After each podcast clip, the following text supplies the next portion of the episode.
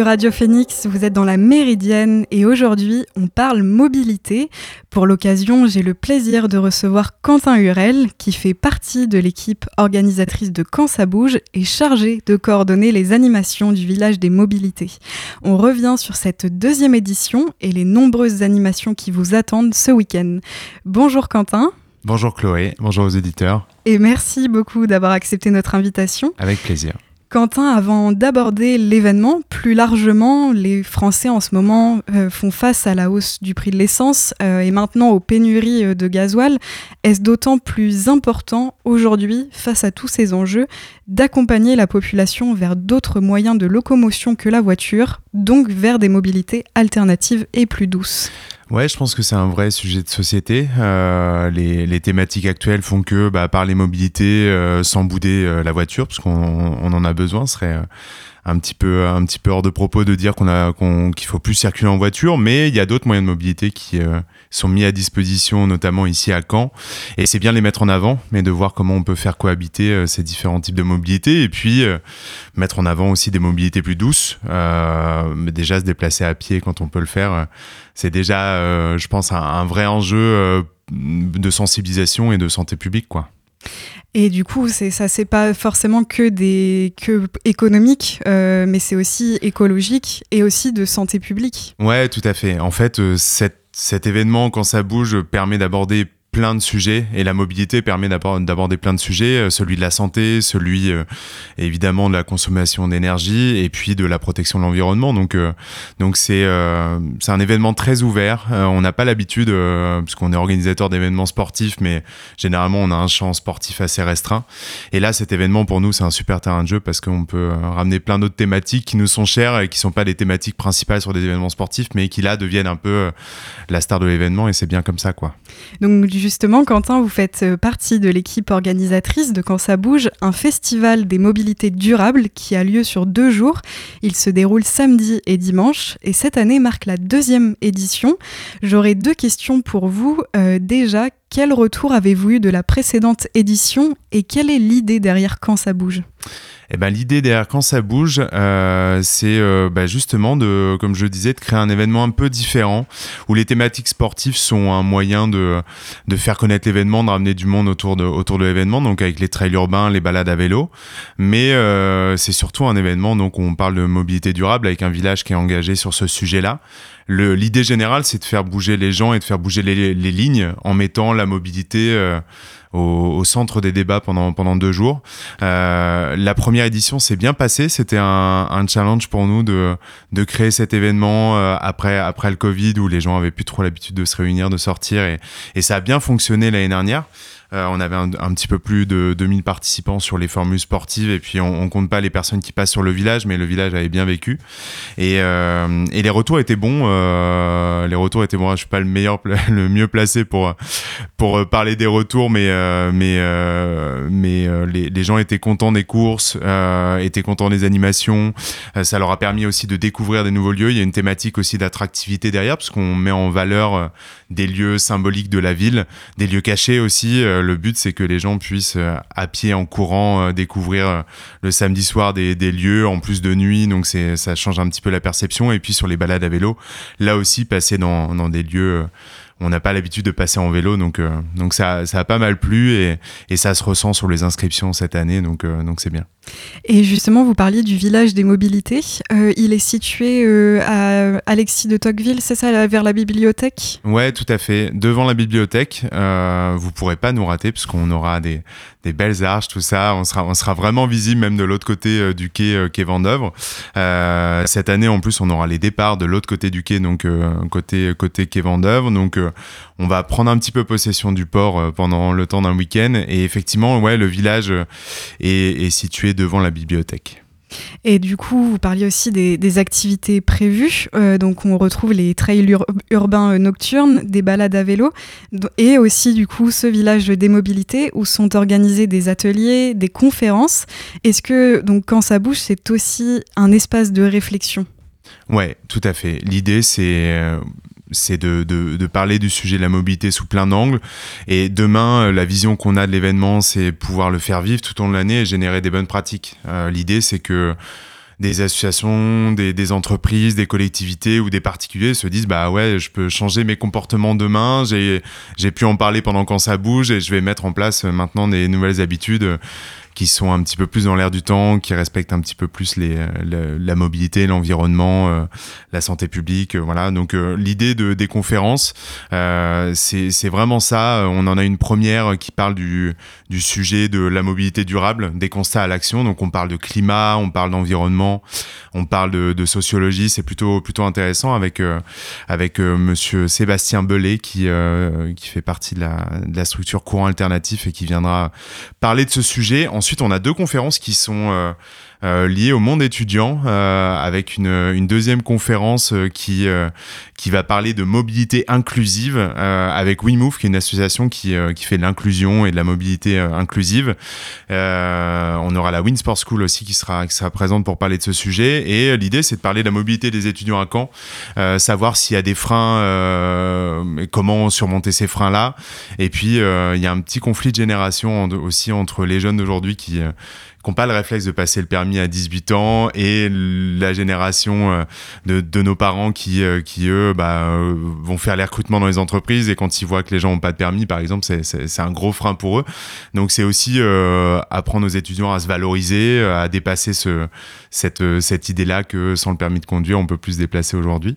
Et puis il y a une, une, autre, une autre conférence qui va, je pense, intéresser les, les étudiants ensuite avec l'association Why We Cycle, qui sont quatre étudiants qui vont partir de, de Nouvelle-Zélande pour rejoindre Caen à vélo et qui vont bosser autour de l'eau potable dans le monde. Donc euh, la, la, la, conférence s'appelle euh, Et si je faisais une aventure à vélo? Donc c'est ça l'idée, c'est monter son trip à vélo et en plus derrière il y a une idée de de, de, de bonne cause, de, de, de thématique sur l'eau potable. Donc euh, je pense que c'est un sujet qui, qui va plaire et qui est dans l'air du temps. Euh, je peux parler peut-être des deux dernières rapidement. ouais, j'enchaîne. Euh, en début d'après-midi, on va parler de, de santé pour le coup avec deux associations contre le cancer JV et les Dragon Ladies qui euh, se servent des activités physiques pour combattre le cancer ou combattre des affections longue durée. Et là, l'idée, c'est euh, de raconter l'histoire de ces deux associations-là, euh, de parler des bienfaits de l'activité physique et quel est l'impact des activités physiques sur euh, notamment le cancer. Et on terminera le programme avec une association, une, une association, une conférence sur les vélos taffeurs. là, je parlais tout à l'heure des bonnes pratiques qu'on pourrait mettre en place. Ça, c'en est une, d'aller au travail à vélo. Il y a un intervenant, Maxime Forêt de, Keolis, qui sera là avec un vrai vélo taffeur, Nicolas Dries, qui viendra parler de, de son quotidien de, vélo taffeur et de se dire bah ouais finalement euh, prendre son vélo pour aller au travail euh, on, a beaucoup de facilité à trouver des freins à le faire mais finalement d'en parler de de, de, de parler de comment dépasser ces freins là quel équipement il faut avoir est-ce que on peut le faire de toute saison euh, quels sont les, les parcours qu'on peut utiliser pour aller jusqu'au jusqu'au travail à vélo. L'idée c'est de encore une fois changer les comportements et générer des bonnes pratiques et vous avez pensé euh, donc à deux types de parcours différents pour ce week-end, euh, un parcours un peu plus sportif et un autre à, destination plus des familles. Euh, en quoi c'est important de sensibiliser vraiment l'ensemble de la population à ces questions de mobilité? Alors c'est important pour nous de toucher un public très large. Donc en fait, qu'on soit sportif ou non, qu'on soit soit jeune ou âgé, il y a forcément un, format qui nous permet de prendre du plaisir. Je pense au trail urbain par exemple du, du samedi soir. On peut faire le format 8 km en marche et là découvrir les lieux. Et on fait pas que découvrir les lieux, en plus il y a des animations sur le parcours, donc c'est vraiment vraiment sympa quoi. Et, et, les balades à vélo, c'est un peu le, un peu le même principe où il y a un parcours de 10 km, un parcours de 20. Et là aussi, euh, euh, c'est très ouvert. On a, on a euh, une association qui s'appelle Sport en Nature, qui ont des vélos adaptés pour des personnes en situation de handicap, qui vont faire essayer les vélos la journée du samedi et le dimanche, on pourra partir avec eux. Donc même si on est, on est en situation de handicap ou à mobilité réduite, on pourra faire le parcours de 10 km avec cette association. c'est soutenu par, par des partenaires. Donc voilà, on a, on a vraiment un, allant général qui, qui fait que euh, nos parcours sont accessibles et concernent tout le monde. Et une question euh, un peu plus pratique que pourraient se poser les auditeurs, euh, comment est-il possible de s'inscrire aux, différentes activités et est-ce que c'est gratuit? Alors c'est c'est gratuit sur le village. On a beaucoup, beaucoup d'animations. Euh, donc vous allez voir, il y a des exposants qui proposent alors du vélo smoothie. Il y a un trocathlon cycle. On va pouvoir euh, déposer son vélo et le vendre d'occasion ou aller chercher un vélo. C'est la rentrée, donc euh, ça se trouve, il y a, plein d'étudiants qui pourraient avoir besoin d'un vélo pour se déplacer, donc ce sera possible sur place. Il y a les courses de Dresden pour les enfants, euh, ça va être la folie. Euh, il y aura plein d'autres animations. Il y aura des parcours de marche nordique pour découvrir un peu les trésors cachés de, de la presqu'île à 11h le samedi, à 11h le dimanche. Euh, toutes les inscriptions sont possibles sur le, gratuitement sur, sur la page Facebook de l'événement. Et pour les formats sportifs, l'inscription en ligne vient d'être euh, clôturée, mais on peut toujours s'inscrire sur place. Donc euh, il y a juste à venir à l'endroit qui s'appelle Retrait des Dossards et vous pourrez euh, prendre vos dossards pour, pour toutes les courses. Il reste encore quelques dossards disponibles, donc venir nous voir maintenant. Je voulais vous demander aussi, vous, personnellement, en tant qu'utilisateur, quel regard portez-vous sur l'aménagement de la ville? Que pensez-vous des aménagements pour les vélos qui se sont intensifiés depuis la pandémie? Est-ce que vous, trouvez, vous les trouvez pertinents? Ouais, je trouve pertinent qu'on puisse faire le, le, tour de la ville en vélo avec un, un une sorte de périphérique vélo. Euh, donc, je trouve ça très pertinent. Moi, j'habite à Maillé-sur-Orne, j'ai la voie verte qui m'emmène jusqu'à Caen. Donc, euh, je suis vraiment pas à plaindre de, de, sur ce sujet. On a la chance d'avoir une ville qui est euh, qui est assez plate, euh, on peut se déplacer assez facilement à vélo. Donc d'en faire un, un, haut lieu de l'utilisation du vélo en France, je pense que c'est une bonne stratégie. Euh, donc non, non, je trouve que la, la, la politique euh, qui, est, qui est mise en place euh, a du sens. On travaille, l'entreprise Execo et à Verson, il y a des voies partagées vélo-voiture où le vélo est prioritaire sur les voitures. Donc on voit que l'agglomération et la ville de Caen mettent en place des choses qui bah, qui sont à mon sens cohérentes. Euh, c'est pareil, ces voies partagées seront en place euh, euh, en 2024, je crois, sur la presqu'île de Caen. Donc, euh, Caen Presqu'île aussi aménage la presqu'île pour pour qu'elle soit plus facile à, à pratiquer, puisque c'est difficile d'accès en voiture, c'est difficile de se garer, mais euh, tout est fait maintenant pour que pour qu'on puisse se déplacer d'autres manières qu'avec la voiture. Et d'ailleurs, comment pourrait-on imaginer la ville de demain? Euh, Enlever les voitures, on l'a dit, ce serait serait pas possible, mais est-ce qu'il faudrait pas plutôt trouver un certain, un certain équilibre? Bah, Je pense qu'on tend vers ça. Je pense que les mesures euh, qui sont prises de, de notamment ces voies partagées, les voies vertes, les pistes cyclables, c'est un, un bon moyen. Euh, je pense qu'il faut vraiment pas bouder la voiture parce que, par exemple, moi, j'ai, on a une voiture de service euh, dans l'entreprise, ça me permet de venir en vélo euh, jusqu'à jusqu'à l'entreprise et de prendre la voiture de service ensuite et d'aller sur mes rendez-vous. Et euh, voilà, si on n'avait pas de voiture, on pourrait pas, on pourrait pas faire ça. Donc, euh, donc aujourd'hui, aujourd'hui, il faut avoir conscience que que la voiture est indispensable, mais euh, bah il y a, y des voitures hybrides, des voitures électriques maintenant, donc peut-être tendre un petit peu plus vers ça. Et puis euh, et puis peut-être reparler des activités physiques, parce que finalement on peut faire beaucoup de choses à pied, euh, à vélo aussi, mais, euh, mais se déplacer à pied, c'est la base. quoi. Euh, je pense que les jeunes générations aujourd'hui ont peut-être moins conscience, ont moins ces habitudes-là, sont un peu plus sédentaires. Et aujourd'hui, bah, la balade du dimanche avec papy et mamie, c'est terminé. On, on, a tous une voiture, on va chercher son pain en voiture, les enfants à l'école en voiture, alors qu'on pourrait faire plus de choses à pied. Donc euh, c'est aussi le rôle de quand ça bouge, c'est de, de, sensibiliser au bienfait de l'activité physique et de, de, faire en sorte que les gens se déplacent un petit peu plus à pied. Ouais. Bah merci beaucoup Quentin d'avoir été avec nous dans la Méridienne ce midi. Avec plaisir. Pour rappel, Quand ça bouge a lieu ce week-end, samedi 8 et dimanche 9 octobre. Vous pouvez retrouver toutes les informations pratiques sur le site de quandsabouge.fr et sur la page Facebook aussi peut-être. Ouais, tout à, ouais. fait, tout à fait. Et il sera possible de s'inscrire sur place dans la limite des places disponibles.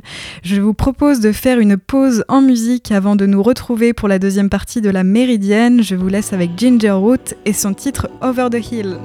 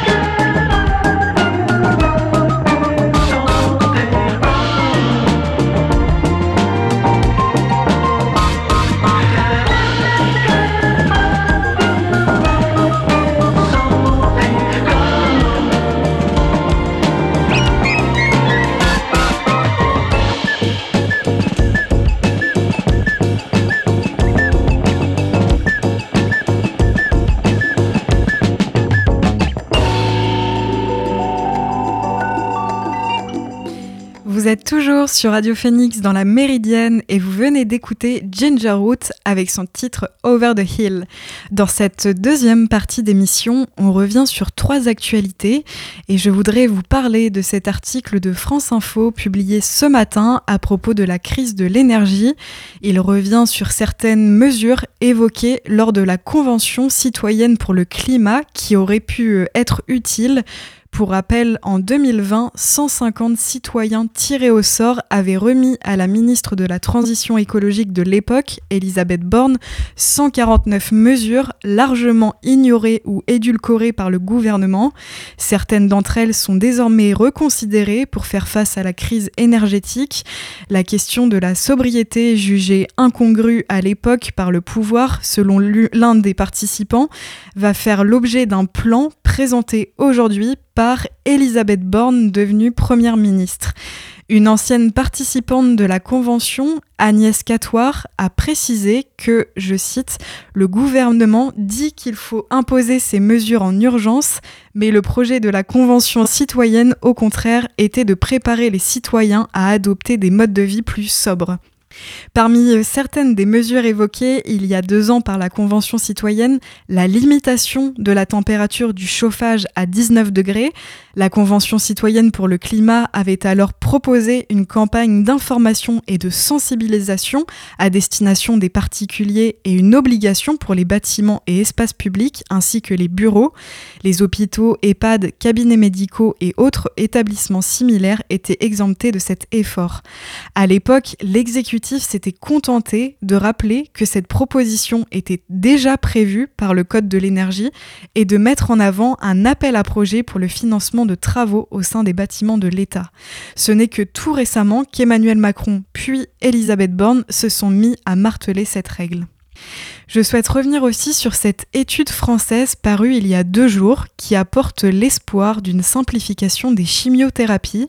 Cette étude a été publiée par le Journal of, euh, Journal of the American Chemical Society et ouvre la voie à un protocole d'injection par voie sous-cutanée et non plus en intraveineuse comme aujourd'hui, mais le procédé doit encore faire ses preuves chez l'humain.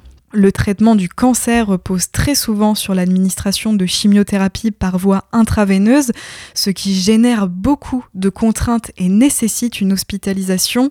Une injection par voie sous-cutanée pourrait permettre d'alléger le protocole actuel, plus simple à mettre en œuvre et plus confortable pour le patient. Une telle injection est néanmoins impossible à pratiquer la plupart du temps car les principes actifs sont agressifs et ont tendance à stagner au niveau du tissu sous-cutané où ils provoquent des nécroses de la peau à cause de leur forte toxicité.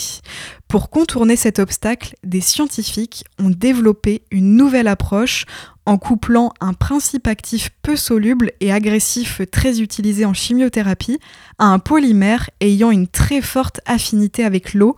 Ils ont ainsi réussi à obtenir un anticancéreux soluble pouvant rapidement passer du tissu sous-cutané à la circulation sanguine sans provoquer de toxicité à l'endroit où il est administré. Même si cette recherche a donné des résultats prometteurs sur un modèle animal, elle doit encore prouver son, efficacité sur l'être humain. Les scientifiques espèrent pouvoir commencer un essai clinique en 2024. Et pour terminer, je voulais revenir sur cette info d'hier soir. Près d'un demi-siècle après la mort du dictateur Franco, le gouvernement espagnol a fait adopter hier par le Parlement son texte phare visant à mettre fin au silence des vaincus de la guerre civile Arrivé au pouvoir en 2018, le Premier ministre socialiste Pedro Sanchez a fait de la réhabilitation des victimes de ce conflit l'une de ses principales priorités. Mais cette loi de mémoire démocratique divise dans un pays où les blessures du passé ne sont pas refermées et où la droite, qui a promis son abrogation si elle revenait au pouvoir l'année prochaine, accuse la gauche de les raviver. Le texte a été adopté définitivement par le Sénat avec 128 voix pour, 113 contre et 18 abstentions, après avoir été voté en première lecture par la Chambre des députés mi-juillet. Avec l'adoption de cette loi, la recherche des victimes disparues de la guerre civile et de la dictature deviendra pour la première fois une responsabilité de l'État qui financera directement les fouilles et leur exhumation. Une banque d'ADN des victimes sera créée afin de faciliter leur identification, tandis qu'une carte de toutes les fosses communes du pays sera, élaborée. Pedro Sanchez avait affirmé en juillet que l'État devait exhumer les corps des victimes de la dictature franquiste, précisant qu'il y avait toujours 114 000 disparus forcés en Espagne, c'est-à-dire des personnes dont le sort a été volontairement dissimulé. Jusqu'ici, les recherches étaient principalement du fait des associations de, proches des victimes, comme l'a montré euh, Pedro Almadovar dans son film Madres Paralelas. En 2014, le Conseil des droits de l'homme de l'ONU avait critiqué dans un rapport les lacunes et l'indifférence des, institutions étatiques.